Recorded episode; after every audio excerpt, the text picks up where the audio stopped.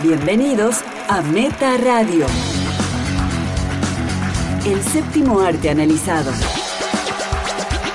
Vemos todo y tenemos opiniones. Con Fer Casals, Valeria Massimino y Pato Paludi.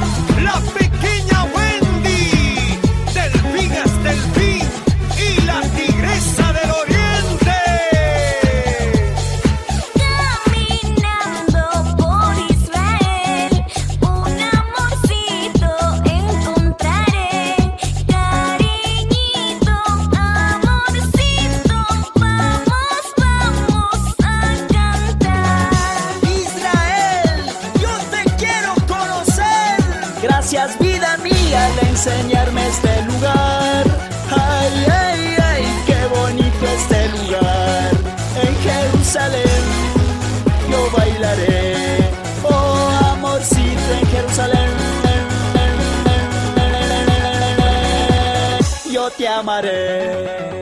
Y ahora, el pasito de Delfín. Hola, bienvenidos y bienvenidas a Meta Radio especial Guilty Pleasures, placeres culposos. Digan la verdad. Todos Se los tenemos. Se hacen los cinéfilos. Pero todos amamos una película que, díganlo, es mala, es realmente mala. Pero la amamos. La amamos más que una de Tarkovsky, que una de Belatar. Díganlo. Díganlo, no mientan. Es, es eh, irracional, como todo el amor. ¿Por qué amamos? Claro, no hay una explicación. Trataremos de argumentar en estos minutos por qué amamos estas películas. Pero se nos van a caer los argumentos a pedazos. O sea que, ¿cómo es esto? A veces a- analizamos bien una película y a veces no, no podemos ser objetivos. Vamos a intentar justificarlo, pero no lo vamos a lograr. Estoy como mal, mi película, yo igual no creo que sea un guilty pleasure, ya escucharán, no lo creo, no sean malvados. Puedo argumentar realmente por qué no es un guilty pleasure.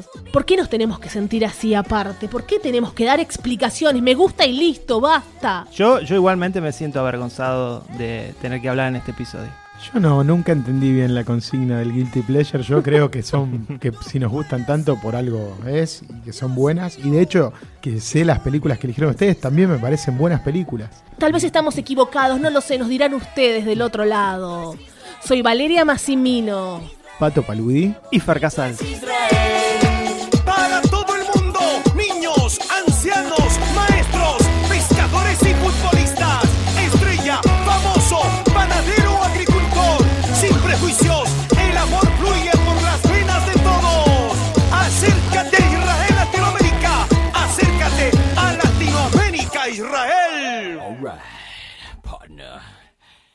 keep on rolling, baby. You know what time it is.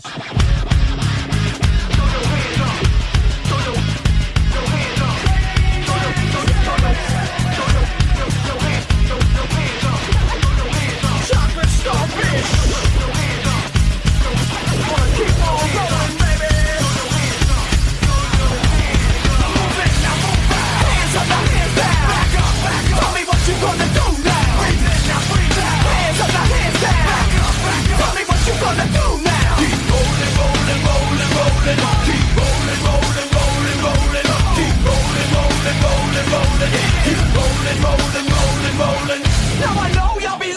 Y va a empezar, si se atreve, con esta consigna.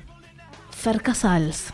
Así es. De fondo está sonando mi elección musical Guilty Pleasure, que es la canción Rolling de Limp Bizkit, una banda de los 90 que obviamente me da mucha vergüenza decir que me gusta.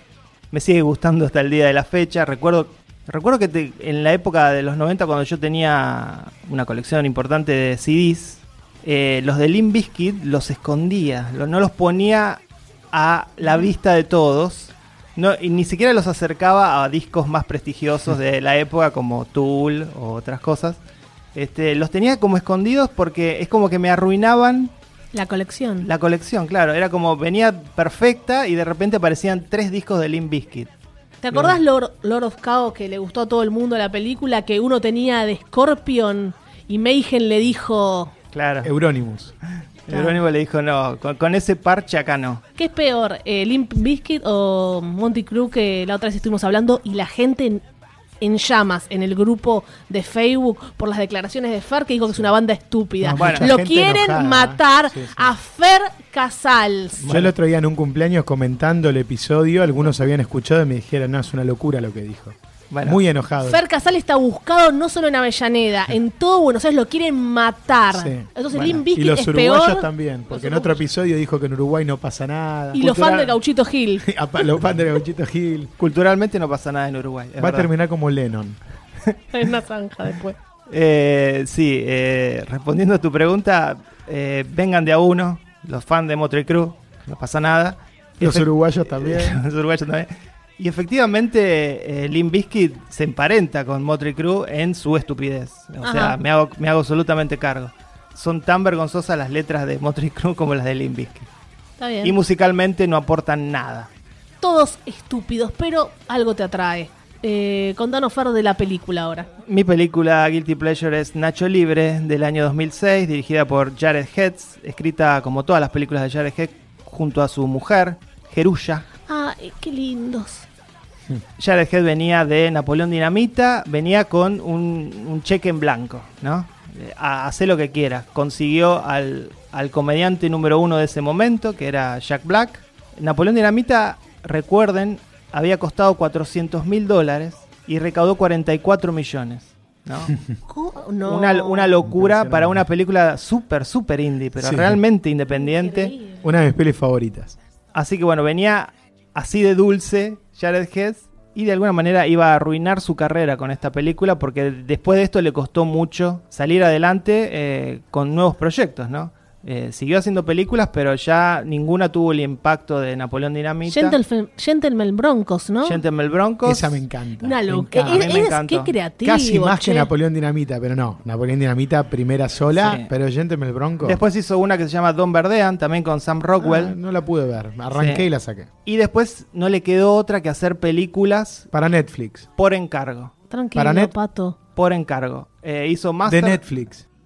No lo ignores, contestale, te está toreando. Por encargo No hizo, Masterminds con Zach Galafinakis Ah, y No Owen Wilson. Una película flojita que no tiene su estilo. No. Porque bueno, la hizo, este, como digo, por encargo. Y ahora está supuestamente está preparando una nueva película con Jack Black. ¿Para dónde? No sé la productora. Para Amazon. que se llama Para Apple TV. Ahora Apple TV, la plataforma Disney. Micronations con Jack Black. Vamos a ver si, si logra ¿No te llevarla molesta adelante. que No me lo banco, Aterrados esté en Netflix? No, porque no es de Netflix. Igual, pero ¿no te molesta que la gente con un solo clic la pueda ver? Ya está. Esta película me brinda la posibilidad de mencionar un nuevo subgénero. Un momento. Otro subgénero. Comedia deportiva. ¿eh? Mira. Bueno, Nacho Libre es la historia de Ignacio, un pastor cocinero de, de un monasterio eh, orfanato de México que sueña con ser luchador. Ya está buenísimo, La, la- la trip- la típica tradición mexicana del luchador, ¿no? De las películas del santo, que tantos veis con esas máscaras características. Yo tengo una. Esas son buenísimas. Tendrías ¿Se que haberla traído. No, no me acuerdo. ¿Nunca les mandé una foto con esa máscara? Creo que sí, mandaste alguna. Ah, la que mandaste desnudo, estaba Desnudo buena. con la máscara. Sí, estuvo buenísima. junto con su amigo Steven, es, es muy gracioso que se llame Steven porque son todos mexicanos, eh, que es esqueleto, porque es súper flaco, es el luchador más flaco del mundo, va, va a iniciar esta especie de carrera en paralelo. Y bueno, y está ahí, hay un interés romántico en eh, la hermana Encarnación, interpretada por Ana de la Reguera. Esa es toda la historia. De alguna manera, después me enteré que está basado en la historia real de un, de un pastor que se llamaba Fray Tormenta, que era pastor de día y luchador mexicano eh, de noche. la película a mí me resulta graciosa de principio a fin, lo cual es muy difícil. Eh, para los que no me conocen, yo no soy de reírme mucho, A carcajadas. para nada, y esta es, es la única película que lo logró. O sea, eh, me pone de buen humor, me sigo riendo, pese a que pasaron 13 años ya. Envejece bien. Para En mí. vos. ¿La recomiendo? No. Es realmente un tipo de humor como el de Napoleón Dinamita, que no es para cualquiera, pese a que hablamos de la popularidad que tuvo esa película.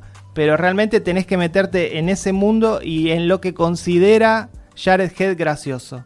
Mucho es puesta en escena, eh, mucho es absurdo, Y sí, el absurdo es sobre todo. mucho es el encuadre de la cámara. Es un director que encuadra la cámara para que resulte graciosa la imagen. O sea, piensa la comedia desde la cámara, no solo desde el guion. Eso ya es raro. Como Wes Anderson. Sí, pero Wes Anderson no hace reír a nadie. No, No, bueno, no. pero tampoco buscas ese humor Por eso, tonto, por eso, por pero eso. tiene esa composición de, de, de Sí, plano. tiene la composición. Pero el humor tonto también te tiene que hacer reír, ¿eh? No, por eso veo. mirá, No, no, sí. Es, digo- es difícil hacer humor tonto que logre reír. Adam Sandler lo ha logrado, que siempre nadie dijo, bueno, nadie va a decir una película de Adam Sandler, pero él entra en esos absurdos. Sí, totalmente. es total, entra acá Adam Sandler. Amado o odiado. No, no, a ver, yo me, me hago absolutamente cargo. Esta, esta es una película que tiene humor sobre flatulencias. Volvió la Noise Machine. Así que digo, ya es- es- está, está todo dicho. Yo tenía un compañero de trabajo que la amaba también la, la, la película. Todo el día estaba contando, porque en tal parte, y contaba cuando él explica sobre ser ateo. No, es fantástica toda. Es fantástica toda porque encima también, sí, también tiene una especie de, de subtrama donde él se, se habla un poco de- del ateísmo y del Sí. hecho de que él está ahí en, una, en un orfanato que tiene como... Claro, esa parte. Una cosita del detrás de escena, hubo una gran pelea en la película porque Jared Head quería que el soundtrack lo hiciera Beck. Y efectivamente lo hizo. Lo presentaron y Paramount, la productora, se lo rechazó. Y entonces trajeron a Danny Elfman. No, nada más y nada menos. Sí. Seguía insistiendo en que debían estar las canciones de Beck y a la vez Danny Elfman decía, no, si está Beck, yo no quiero mi nombre en la película. Obviamente, ¿no? El- los egos de Hollywood. Finalmente se logró un acuerdo en el que el soundtrack está dividido entre ambos. Y bueno, y las canciones de Beck son fantásticas. Igual supuestamente quedaron canciones eh, secretas que, que no se llegaron a difundir de Beck. Había un Beck acá, ¿no? No. Laura no está, ¿cómo se llama? No, ese era Neck. Neck. No, no era Neck. Sí. Neck cuello. Neck. No, era. si era Neck. Laura no Neck está, con- Laura con- se con fue. K. Con K. Neck con K. Neck. Qué bueno que, re- que, re- Y en este que absurdo. Te trajo Beck. Va, va para el Guilty Pleasure, porque Va ese tema es horrible, y, y- Sí. pero todos lo amamos. Neck es Guilty Laura no Pleasure. está. Laura se fue. Eh, Laura se escapa de mi vida. Bueno, al final la conocían como. ¿Y tú. ¿y tú qué si estás? Preguntas por qué. Al final era. Neck. Tengo un karaoke grabado con ese tema. Eh, le cambiaba el nombre a la mujer, Pato, con sus minas. Claro. Ahí, decimos Y con, nombres. y con la máscara de luchador. Natalia no está. ¿De qué te reís? El- porque el- el- al acertaste justo. ¡Apa! Dos chicas con las que salí se llamaban Natalia. Natalia, Natalia. Este programa es para vos, Natalia, y para la otra Natalia, Para la que pasaron para la por segunda. Pato. La película costó 35 millones de dólares y recaudó 99. Bien. Lo cual es fantástico. Pero igualmente se, se la sigue considerando una mala película por las críticas. Y acá traje algunas frases que dijeron los críticos sobre la película. A ver. Críticos respetados, ¿no? Roger Ebert Sí. dijo, el problema con Nacho Libre es que es inconexa y que Jack Black no está gracioso en ella. Otros, Para mí Jack Black no es tan gracioso. Es súper gracioso. otros críticos dijeron, hay una fina línea entre gracioso y estúpido. Y Jared Hess no la encuentra. No se puede hacer un clásico de culto adrede. Gracioso porque realmente ahora se convirtió en una especie de clásico de culto. No. Viste, los críticos se equivocan. Se equivocan. Ahora, Pato, salió un Funko Pop de Nacho Libre. O sea que de alguna manera, Sí, De Fer, y Fer es. obviamente lo va a adquirir próximamente. sí. Sigue el, El- guilty, sigue el guilty, no lo supera. El creador de Napoleón Dinamita hace otra comedia que depende de burlarse de la gente común, dijo uno muy preocupado. Más divertida en teoría que en práctica. Uno hizo una analogía este, con la comida. es como comer un nacho sin sabor. Esa, esas críticas. Nosotros no hacemos esas críticas. Clever, pero que, No que te das son cuenta clevers. No, no, pero que la hacen solo para, para poner esa frase que les parece piola. Tienen que hacer una frase, es como es un como gag. comer un nacho sin sabor. Sí, ¿Qué- sí, ¿Quién sí. dijo esa pelotudez? Un- no, No, no, en realidad la frase no está mal, pero ¿quién es el pelotudo que dijo eso? no sé, un, un crítico norteamericano. Braven Franklin. Ahora es uno de del los New. York Braven Sword. Un- Uno de mis amigos de Bafisi. Y estas dos últimas. Nacho. Libre es la clase de película que te arruina el día. A mí me pasa lo, lo- lo contrario. A la película le falta todo lo que constituye una buena comedia. Inteligencia, energía, carácter, diversión y una trama. Bueno, está bien. Ya está. Bueno, obviamente yo no opino así. A mí me No, a mí me gustó, Nacho me gustó, no digo que es, que es buena, pero me gustó, es divertida. Ese es el humor de Napoleón Dinamita me parece que es fantástico. Es fantástico. No hay algo parecido, pienso, ¿eh? No, bueno, t- tiene un, tiene un estilo muy particular, Jared Heads, y bueno, lamentablemente... eh, No sé si es entendido, pobre, no es la, comprendido. la taqui- en, en parte la taquilla y en parte, bueno, críticas como esta han, han hecho mella en su carrera y hoy le está costando generar un proyecto con su estilo. Como dije, estaba haciendo películas por encargo. Eh, me contaron que en el grupo, Cecilia Comas Ah. y Alejandro Boyajian mencionaron a Nacho Libre como sus guilty pleasures, así que un saludo para ellos, Para ellos. hermanos de Nacho Libre. Sí, que dijeron que es fabulosa, como Guilty Pleasure.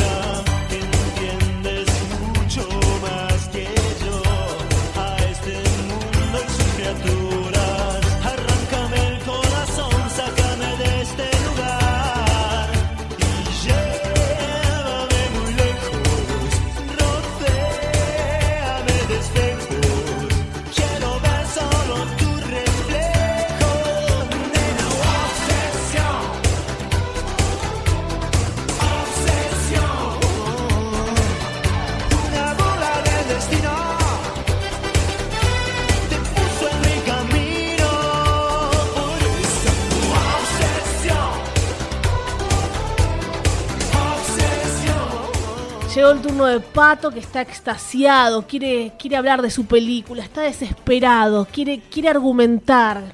Bueno, estamos escuchando. Primero, también hemos todos elegido una canción que es como nuestro guilty pleasure. Y a mí me gusta mucho este tema de Miguel Mateos, Obsesión. Tú eres mi obsesión. ¿Natalia ¿Qué? es tu obsesión? No. Ay, qué, qué rápida que soy. 1990, ¿eh? 1990, pero lo- los sintetizadores que usa, los teclados. Bueno, en, en ese disco toca Gustavo Santaolalla. Ah, mira. Eso es lo que rescatamos. Bien, bien, bien. Bueno, eh, hay mucha gente que escucha este podcast desde afuera, desde otros países. Quizás no conocían este tema. Yo creo que sí, igual. ¿no? No, bueno, te- recordá que él eh, era grande en Latinoamérica y grababa siempre en Estados Unidos. Grande en Latinoamérica. Bueno, mi película elegida para este Guilty Pleasure, que como les digo, yo siento que es una peli hermosa. Lo tuve que consultar con ustedes, que son los que propusieron este especial, y yo no entendía bien. Tenés cara de guilty. Sí, no. Pero bueno, les pregunté y me dijeron, sí, es mala, es mala, así que elegíla. Bueno, para ustedes es mala, yo la amo, es una película que no me canso de ver. Es We Bought a Zoo. Traducción. Compramos un zoológico, acá se llamó Un zoológico en casa, del empalagoso y esperanzador Cameron Crowe, que ustedes verán. Sí, vamos a ver si lo vemos. Por si, si compite con otros que nos gustan, por ahí no No, vemos a Cameron. Crowe. Estará en Tribeca presentando Vamos a intentar ir a una, una la charla. proyección aniversario de su película Say Anything, digan lo que quieran, que es otra de mis pelis favoritas, parodiada en Deadpool, no sé si recuerdan, Sí, sí, con el- que Deadpool va con el grabador Sí. y pone In Your Eyes de Peter Gabriel. Bueno, We Bought a Zoo cuenta, está basada en una historia real, es la historia de Benjamin Mee, un periodista aventurero, pero viudo, padre de dos hijos y que no supera la muerte de su mujer. Para dar un vuelco a su vida, decide que tiene que mudarse, como en toda gran película de Cameron Crowe, como sucede en Elizabeth Town, que estaba ahí debatiéndome cuál sería mi guilty pleasure, porque sé que para muchos Elizabeth Town también es mala, yo, yo la amo con locura. Pero bueno, terminé eligiendo la del zoológico porque me parece que los animalitos le dan ese toque más sí. tonto que... Argentina no elegiste ninguna porque son todas buenísimas y no son guilty pleasure. Bueno, no, no, empecé- no peleemos en los especiales, chicos. Era porque qué raro trajo una película. Bien, un zoológico en A casa. Vale le gusta el zoológico en casa. A mí sí. me gusta, No a le mí me puede gusta. No le parece un guilty no, pleasure. me gustó. Y está Scarlett, que la amo yo a Sí, ella. sí, sí, sí. Yo en esta película también. Y el viudo es Matt Damon, ¿no? El viudo Benjamin Me es, es Matt Damon. Bueno, como les decía, la pelea arranca cuando él, decidido a, a darle un vuelco a su vida, no solo elige mudarse porque ve que esa casa le trae muchos recuerdos, sino que también abandona su trabajo. Su trabajo como periodista ya no le, no le genera ninguna emoción, no le encuentra sentido a nada. Así que el cambio va a ser total para él. Empiezan a buscar casas. No aparece ninguna que les guste, tienen muchas expectativas de cómo tiene que ser el nuevo lugar donde van a vivir. Hasta que aparece la casa soñada. Una casa enorme de dos plantas con un terreno fantástico. Y cuando están. Vemos que el agente inmobiliario, que es el, el actor que labura con Sí, Larry David, no recuerdo el nombre, el, león de el negro. Enthusiasm. Sí. El negro que habla Sí, rapidísimo. sí, habla rapidísimo. Él lo quiere frenar, bueno, pero espera, espera un poquito. En un momento, no, no sabe bien por qué, se escucha el rugido de un león, ahí ellos se asustan y él dice la frase más hermosa de la película, dice, It's a zoo, it's a zoo. Y la nena dice, yeah, Hay gente que compra una casa con un cementerio atrás. claro. Con cementerio de animales. Y acá con un zoológico. Elijan, chicos. Compras la casa con un zoológico, el requisito para la venta es que hay que mantenerlo, porque son animales que están en peligro de extinción, hay un montón de empleados que dependen de, de que este zoológico siga funcionando. Cualquier Bueno, ser humano normal raja. Y bueno, No, esa, no. Esa situación. ¿Te pasa a tener un zoológico en tu casa? Sí. Es, la, es hermoso. Aparte es un zoológico, ¿no? Es un con, trabajo. con animales muy no, lindos. po- y ponían gente. Después lo abrís, te haces unos pesos. Bueno, y a partir de ahí empieza un poco toda la historia de la película, ¿no? Eh, cómo la familia de, de Benjamin Mee con sus dos hijos van a empezar a interactuar con toda esta gente de- del zoológico, entre ellos liderados, casi podría decirse, por- Liderados. por, eh, la bella Bellísima. Scarlett Johansson, que está sensacional en la Es película. un sol. Es un sol la cara. Sí, pero bueno, ella está como luchando, no, no pudiendo entender cómo este tipo compró un zoológico, ¿no? Pen- con un pensamiento como el de Fer, Claro. ¿no? ¿Por qué compras un zoológico? Le dice, en un momento lo encara y le, le dice, vos tenés dos hijos, eh, tenés plata, tenés la vida armada, ¿por qué compras un Por eso zoológico? ¿Por mismo. qué te metes en este problema? ¿Por, por qué elegís esto? Porque aparte el zoológico, obviamente, para que lo habiliten para la temporada que se viene, hay que hacerle reformas que son millonarias. Y él la mira y le dice, ¿por qué no? Y eso es genial. Claro, total, Why, eso es why, gente- why, le dice ella, why, why not? Y cuando tenés plata, es Y- why not. Todo con una música. No, no tenía tanto plata. No tenía tanta. No, no, no, no.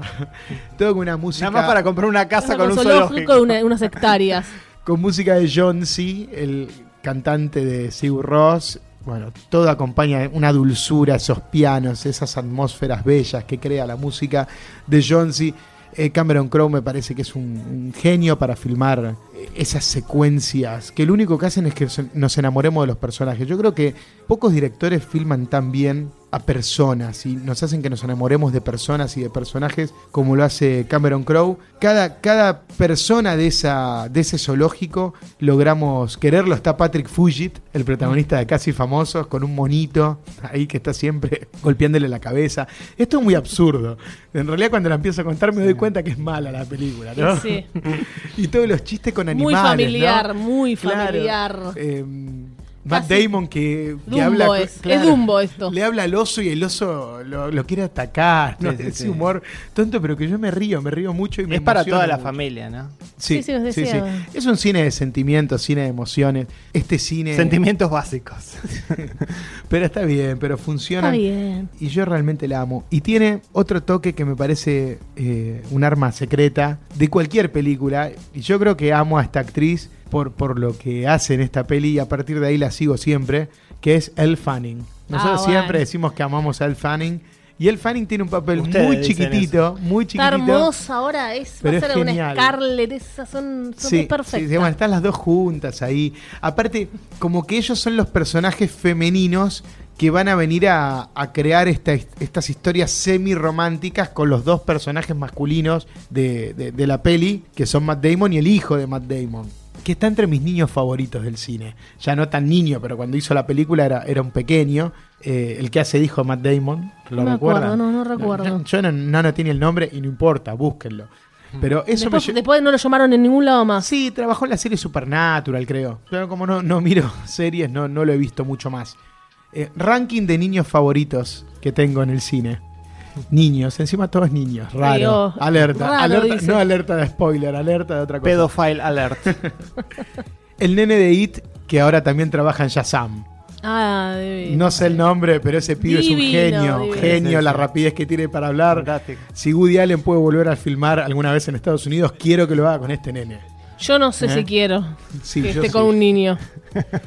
Otro, el nene de Stranger Things, Mike, que también Sí, trabaja en IT. sí, Son claro. todos buenísimos, ¿no? No, no, pero Mike y, el sí. otro. Bueno, también, uno de mis favoritos. El nene de Super 8, que no lo vi más. ¿Recuerdan Super 8, Sí, el la amé. protagonista? También L, también L Fanning. Y está el Fanning, por eso. El Fanning está en Es todo lo que me divina, gusta. Y a su hermana no le hablamos más de Nah, Dakota, Da- ¿no? Dakota insoportable, histérica. ¿Saliste con ella mucho tiempo? Jacob, que esté ahí Jacob. No, no, Jacob no está. Ay, Jacob me lo, me lo llevo. Ese chico, de, de- aparte de, de aspecto indefinido, no sé qué es. Otra vez. Aspect, ¿Te molesta? andrógino. Ahora ya está definido, viste que el hijo de Brad Pitt y Angelina Jolie, la nena, ya está, ya cambió, va- cambia de género, todo. ¿Qué, qué va a ser? Se va a llamar John. Se va a llamar Jacob. John. Tremblay. John Jacob Tremblay the second. Pitt. Pi- Jolie Pitt.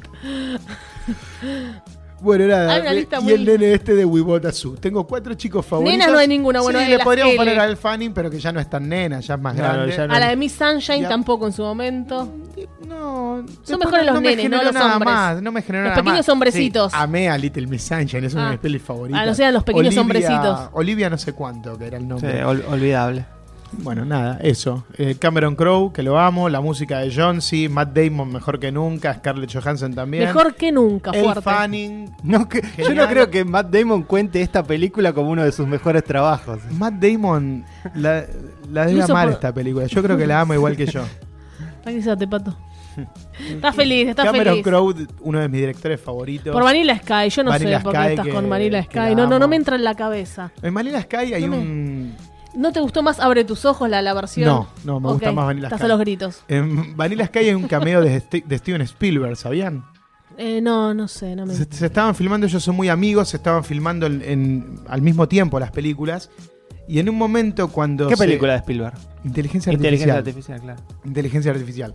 Eh, Cameron Crowe aparece en Inteligencia Artificial Ah, y Steven mira. Spielberg aparece en Vanilla Sky. Ah. Steven Spielberg aparece en una escena de una fiesta que Tom Cruise entra, creo que es en la fiesta que conoce a, a Penélope Cruz, y lo empiezan a saludar un montón de personas a la vez, como una muchedumbre. Entre ellos está Steven Spielberg, que le dice, hey, how are you?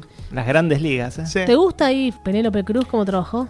Me gusta todo lo que filme Cameron Crowe. Yo odio a Cuba Gooding Jr. y en Jerry Maguire no me queda otra que amarlo. Y Penélope es una actriz que igual me gusta, tiene momentos que no tanto, pero sí, Manila Sky está sensacional. ¿Y Cameron Díaz? También. Los dos Cameron están. Cameron Díaz que tiene una de las frases más, ¿te acordás? Cuando que le dice a Mirá, mirá, ya, ya yo sabía lo que iba a decir. Pato desesperado. ¿Querés decirlo? Cameron Díaz ahí completamente loca porque Tom Cruise la quiere dejar, le dice, yo te amo, yo me tragué tu Tres veces dijo, ¿no? Swallow. Sí, I swallow your cum. Claro, si lo decimos en inglés no pasa nada. No Ya pasa está. I swallow your cum. Eso es amor. Eso, eso es amor. Sí, eso es amor. Dios. La cara. Él dice que sí. Otro guilty pleasure. Es Guilty Pleasure. No se confundan con el especial eh, erótico que hubo hace poco. Bueno, y para, para cerrar esta, película que a mí me gusta, me gustó la idea esa de, buscar algunas críticas malas que ha tenido en- alrededor del mundo. Y Roger Ebert también, aunque no la calificó como con la peor nota, le puso solo dos estrellas, dijo, Crow ha hecho películas maravillosas, pero aquí las piezas se unen con demasiada facilidad. La trama es demasiado inevitable y realmente no se ve gran energía entre los intérpretes. Ha bajado su nivel de ambición. Eso dijo Roger Ebert. Después, eh, Colin Cover del Minneapolis Star Tribune. Bueno, esto es muy. Buscar una crítica mala del Minneapolis Star Tribune es cualquier cosa. We Bought a Zoo es tan falsa como la boda de las Kardashian. Crow ha pasado de casi famoso a casi un sinvergüenza. Esa es buenísima. Esa es para Es muy póster. We Bought a Zoo es una ave extraña, cálida pero carente de vida. Eso lo dijeron en Variety. Y por último, Jordi Costa de Diario El País, esto es en España, una película que quizás parta de la vida, pero para convertirla en una empalagosa mentira para todos los públicos. Sí, es una mentira. Bueno, ya está. Everybody sing this song, doo da, doo da. Well, everybody sing this song all the doo da day.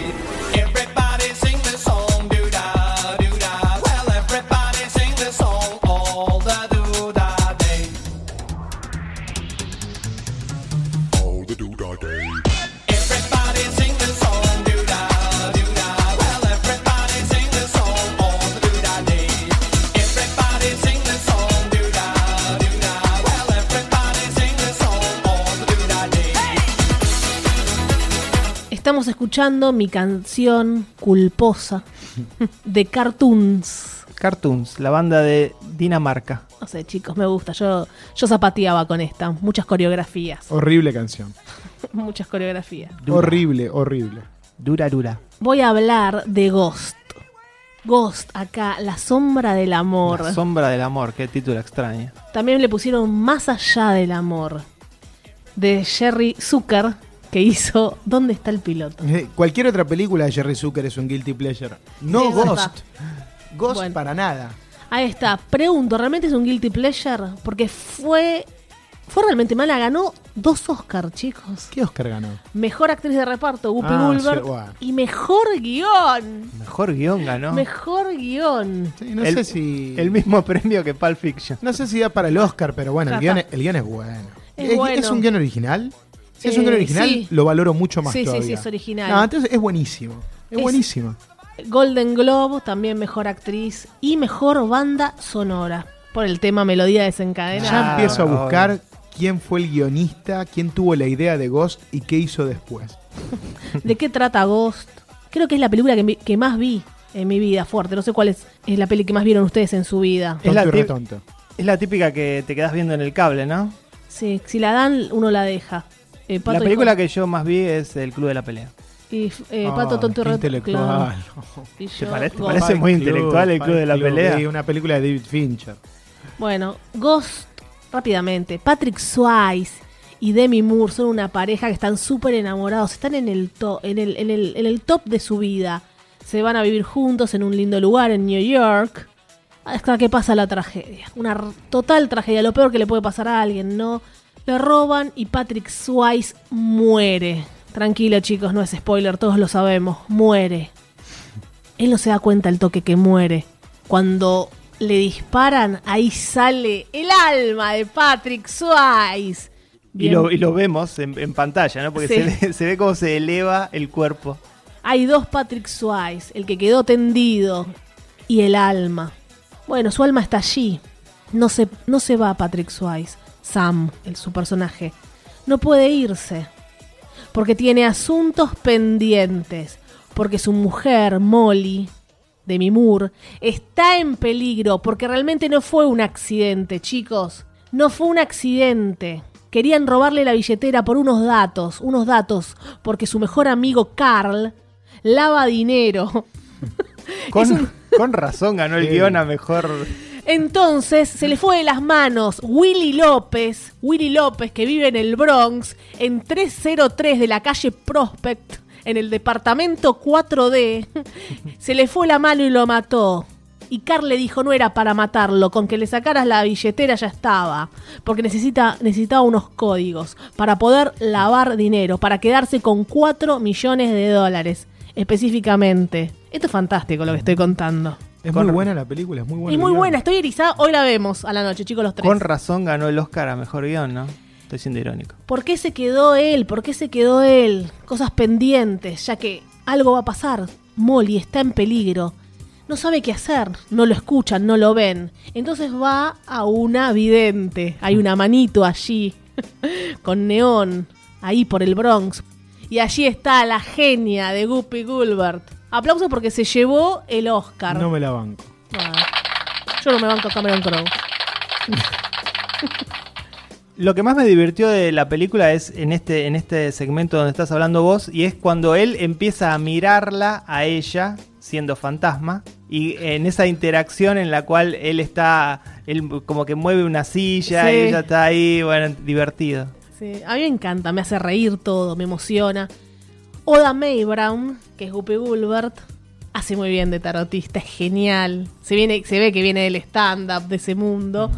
El comic relief de la película. Sí, obvio. Y es la que lo va a oír a Sam, a Patrick Swayze. No lo va a ver, pero lo va a... Ella siempre fue una trucha, una... mm, Claro. una farsa, una, fa- una falsa vidente. Y ahora lo va a escuchar y lo va a ayudar. Entonces me encanta cuando van al, al edificio a convencer a Demi Moore. Y entonces ella le, pie- le empieza a decir, me dice que los aretes te los compraste tal día. Me dijo que tenés puesto el suéter Claro, cuando... co- cosas que solamente ella podría saber, ¿no? Solo ella. Entonces eso me encanta. Y yo pensaba eh, que me pasa a mí, ¿qué diría? Yo creo al toque. Yo creo al toque. Bueno, bueno, prácticamente no necesitas No, pruebas. toda la guita, toda. Entonces me encanta hasta que, sí, ¿cómo pudo haberlo sabido? Yo vomité en este suéter, ¿cómo lo pudo haber sabido? ¿Cómo sabe datos muy específicos? Bueno, esa, esa- Demi hermosa, Demi. Demi hermosa, que con ese corte de pelo la gente, quiero cortarme el pelo como me- Demi Moore, marcó tendencia, casada en ese momento con Bruce Willis. Todos vamos a recordar, antes que él muriera, la escena, la escena que ma- quedó marcada en la historia de ellos con la arcilla haciendo una vasija Mm. y él atrás de ella con melodía desencadenada. Que Podría sonar, ¿no? La parodiaron hasta el hartazgo, ¿no? En todos lados. En Family Guy En lloro. todos lados. sí. Family Guy. Increíble que esta película la haya dirigido Jerry Zucker, no lo puedo creer. Yo, yo sí lo puedo creer porque es tan mala como sus otras películas. No, para nada. Entonces estaban ahí y después hacen el amor llenos de arcilla. Y la vasija, no sé si la terminaron. No. Quedó deformada. Fue sobre la arcilla. Bueno, yo, yo vi esta película hace muy poco. Porque eh, lo, lo molesté a Fer, que claro. la tenía que ver. y ¿Que nunca la habías visto? la había visto, pero casi Nada, que la fla. abandoné. Como que ni, ni me acordaba el final, nada. Y me pareció muy mala. No, no, no se sostiene. Inclusive no se sostiene para otras películas de esa época. Se ¿eh? resostiene para No, la para película de, sí. de Me esa Me parece que época. envejeció muy mal. Envejeció muy bien. No, no, no. está Bueno, se ve el Bronx en Nueva York. todo- ahí todo malo, chicos. En esa época, Nueva York era una ciudad todavía peligrosa. Más dark, más dark. Los efectos obviamente no son buenos, tampoco hay tantos efectos. Me encanta cuando vienen los demonios, porque cuando Patrick Swayze se está dando cuenta que soy, que estoy acá, él va, está en un hospital y ve cuando muere una persona y viene una luz blanca y se la lleva. Y un hombre viejo le dice, yo estoy esperando a, mi mujer. A veces vienen los otros, y los otros son unos como diablillos Sí, sí, negros. sí. Que Son unas sombras. son, sí, en su momento me parecía fantástico. Ahora sí, Sí, es un desastre. Son manchones Sa- ¿Saben por qué la tengo tan presente y le tengo tanto cariño? Porque hace dos años se hizo la versión musical acá en la Argentina. Sí. Y la fui a ver y me encantó. Les no muchos saben que Ghost se ha hecho como. se ha convertido en un musical de Broadway. Sí, yo Menos quería contar eso, acá. que fue el, el- el- el musical de Broadway más exitoso. ¿Posta? Sí, lo tenía para decir en curiosidades. Bueno, ¿adelantamos eso? Sí, sí, sí. Bueno, vos sabés que la música de, de ese musical la hizo Dave Stewart, el tecladista, el compositor de, de Eurythmics. Mirá vos. Y es muy bueno, tiene unas canciones espectaculares. Que es otro guilty pleasure quizás. Hay un tema que se llama With You, que si lo escuchás, llorás. Y él también no le decía te amo a ella, ella le decía a él te amo, y él le contestaba idem, bueno, Eso, acá, ahí oíto, estaba la frase, oíto, claro. Allá. Idem. Entonces ya está, con eso, ahí le creé a la vidente. A mí me gusta cada detalle. Porque mirá, mirá- mirá los las cosas que estoy contando, pequeñas cosas, que por qué me gustaba eso, ¿no? Bueno, la escena del banco, donde va Guppy Gulbert, que se tiene que vestir bien para cobrar los 4 millones de dólares. Sí, de la plata sucia, porque la- él, él tenía las contraseñas. Entonces, antes que la cobre el que lo mató, hace todo un, papelerío para que vaya Oda May Brown. Y ella se pone todo un vestido rosa, que el hijo no sé, no, no vaya llamativa, está con vestido rosa, toda pintarrajeada, con una cartera que va a llamar la atención y van al banco a retirar los 4 millones de dólares. Y ella no sabía esa cantidad. Entonces hace todo un show, se le caen los papeles, queda sospechoso. Pero el tipo con el que están hablando, bueno, era como medio tonto. No, no, todo va cerrando y en ese momento justo viene El Molly. villano no volvió a aparecer mucho, el que hace de malo, pero realmente Sí, lo odias en la película. Sí, Carr ¿eh? está todo transpirado, Sí. ojeroso. Sí, sí, lo odias de verdad. Vos decís, ¿cómo, ¿cómo pudo hacer eso el tipo? Eran amigos. Sí. Sí, nada más quería robarle la billetera, ¿no? Terrible, No, ¿no? quería matarlo. Y tiene un final que se lo merece. Yo creo que. Sí. Me imagino que en, el- en el- en ese momento la gente aplaudió en el cine. Cuando, cuando, para gritar, cuando para el gritar. villano recibe su merecido. Sí, como le gusta gritar a porque era muy malo. ¿eh? Sí, Bueno. escuchame, ustedes contaron que gritaron con Peppermint. Claro, por eso. Si la encanta. gente gritó con Peppermint, con esto, ¿qué pasó? Se desmayaban en la Le gusta, gritan con cualquier escena donde se mata a alguien. Yo creo que es el exceso de, de- de manteca que tienen en el cuerpo. eh, Que- que de armas, El pato. exceso de armas, claro. Tan fáciles de comprar. Bueno, con- los actores explotaron. Él ya venía de Dirty Dancing, chicos. No, en ese momento Patrick Swayze era number one. Punto límite, Dirty Dancing. Bueno, bueno, eso ya está. Creo que ya Valeria eligió todo. Dirty Dancing en el especial de musicales. y ahora Hay una tendencia, Sí. ¿eh? Sí, sí, sí. Y Tiene algo con. Patrick Swayze. Sí, sí, ¿eh? tiene algo con Patrick Swayze. Bueno, tengo unas curiosidades. A ver. la que dijo Pato antes, del musical. Bueno, Patrick Swayze fue elegido por su sensibilidad. Dijeron que tenía una mirada, que era muy tierno. Es medio tierno, ¿no? Era. Sí. Ah, y tiene alguna película de acción también, ¿eh? Murió muy joven Patrick Sí. Una enfermedad terminal que hizo una serie mientras estaba enfermo. Y dijo, la voy a terminar con dolores terribles. No, no. Bueno. Oda May Brown no estaba en el guion. O sea, Guppy Gulbert no estaba en el guion. Fue Patrick Swayze el que le dijo que tiene que estar. Entonces los productores, bueno, está bien. si Bueno, no- yo, yo te iba a decir que para mí eh, Whoopi Goldberg es lo peor de la película. Ah, eh, lo peor es el guion que gana el. Oscar. Lo peor es Guppy Gulbert que gana el Oscar. Lo peor es la canción que gana el Oscar. Si habría, si habría un personaje para sacar, para mí sería el de Bueno, Goldberg. Patrick Swayze luchó, si no se iba Patrick Swayze, luchó. Qué pena que luchó tanto. Demi Moore también fue elegida porque era muy sensible y lloraba con mucha facilidad, dijeron. Cebolla. Esas fueron las, las curiosidades tampoco. Y que la escena de, de la arcilla, bueno, que fue imitada mil veces, fue una de las más exitosas de la, de la historia del cine. Como está Singing in the Rain, Sí, está sí. la escena esta de ellos. Entonces, chicos, esto no es un guilty pleasure. Lo es, lo es porque no, es buena la película. ¿vale? Sí, no, no. Guilty pleasure. Que a Y el mucha ex- gente no le gustan. Y el éxito que tuvo la película, más allá de que la historia de amor es, es fantástica y la música y todo, creo que el éxito comercial se lo deben a Guppy Goldberg. Es cierto, le, le da un aire de frescura, por más que es ridículo y yo la odio. Es, es tan divertido lo que hace. Es muy divertida esa época. Ella después condujo los Oscars en 1995, me acuerdo. Dos veces condujo. Ah, porque después lo condujo en el Y yo me- 2002. eh, de- la me- última vez fue. Sí, yo recuerdo que, que lo condujo el año de Moulin Rouge. Mamita querida. En 1995 lo recuerdo porque venía fresca de, de, de Ghost y estaba siempre salía toda disfrazada. En cada corte del Oscar salía ella disfrazada con vestidos de época. En una estaba como media blanca. No la reconocían porque Adrede se pintaba. ¿Qué mirá, Fer? Lo- Ah, los chistes eran tan malos que tenía que salir disfrazada. ¿no? ¿Quién hace los guiones de los Oscar? ¿Lo hace Whoopi Goldberg? Lo- los hacía un señor gordo, rubio, que no me acuerdo el, Bueno, apellido. Durante a muchos años era el guionista de los Oscars. Así que chicos, no sé si es un guilty pleasure, me encanta cada escena, el final, la gente llora. El amor sigue, le dice, el amor sigue. Hasta luego, le dice. Te están esperando y se ve a lo lejos unas entidades. Ya había cumplido, ya se, abrió la compuerta. Tengo, tengo noticias para los guionistas de la película. La muerte es el final. Mira, La vida es todo, la muerte es nada. no hay nada para hacer después. Pato con dudas. no quiere hablar del tema. A mí también me hace bien hablar de Ghost. A Pato de todo le hace bien hablar. Sí. Y yo sonreí con Nacho Libre, así que Y Fer marcó, así viene el Funko Pop de Fer, pero sonriendo, ¿eh? vestido de Nacho Libre. Creo que los tres disfrut nos hizo feliz este episodio, porque hablamos de películas que teníamos un poco escondidas. Me encantaría que alguien no haya visto alguna de estas películas y se acerque a verlas. Claro. En especial la del zoológico, Especial del zoológico. que es la mía, la que Claro, elegí yo. esa por ahí menos vio la gente. Ghost creo que la vio todo el mundo. la vio todo el mundo. Nacho Libre más. Ahí en el medio.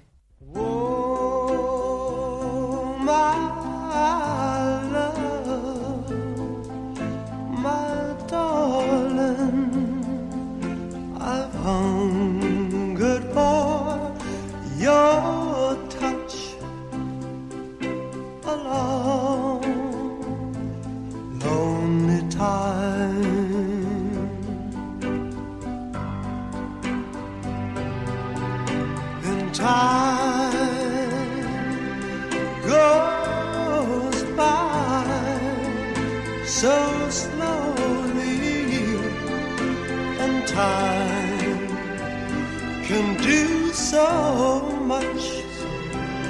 All you still more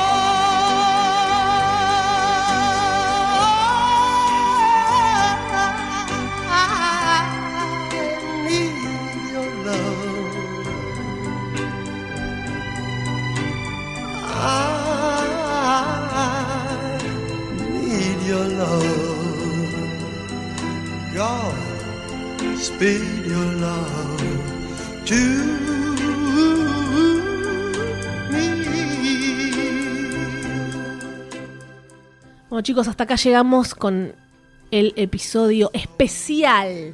Y nosotros estamos en Nueva York. Las- la semana que viene volvemos con toda la info de lo que fue nuestra cobertura en Tribeca. Si volvemos, no se sabe. Los, estoy esperando, yo no pude ir, chicos. Tribeca, no sé porque hablamos como en distancia. ¿Qué estará pasando no, en el país? ¿A cuánto estará el dólar? Por favor que no esté mucho porque nos complica. Bajen el dólar. No sé qué vamos a hacer. Vamos a hacer unos trabajitos allá para ganar unos pesos. Bueno, dicen que Petinato está tocando el saxo en Central Park, así que nosotros podemos hacer algo, no sé, el, el podcast, no sé. Vamos a hacer algo, sí, sí.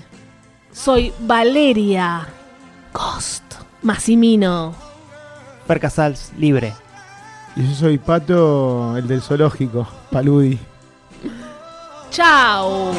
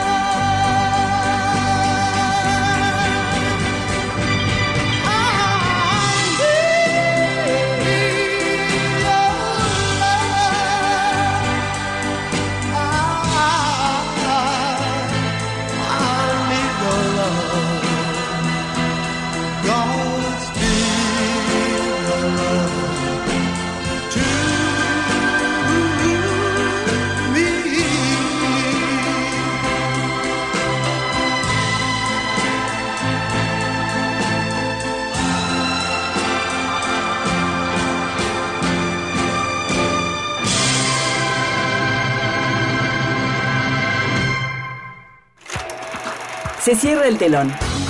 Hasta aquí, Meta Radio. Hasta la vista, baby.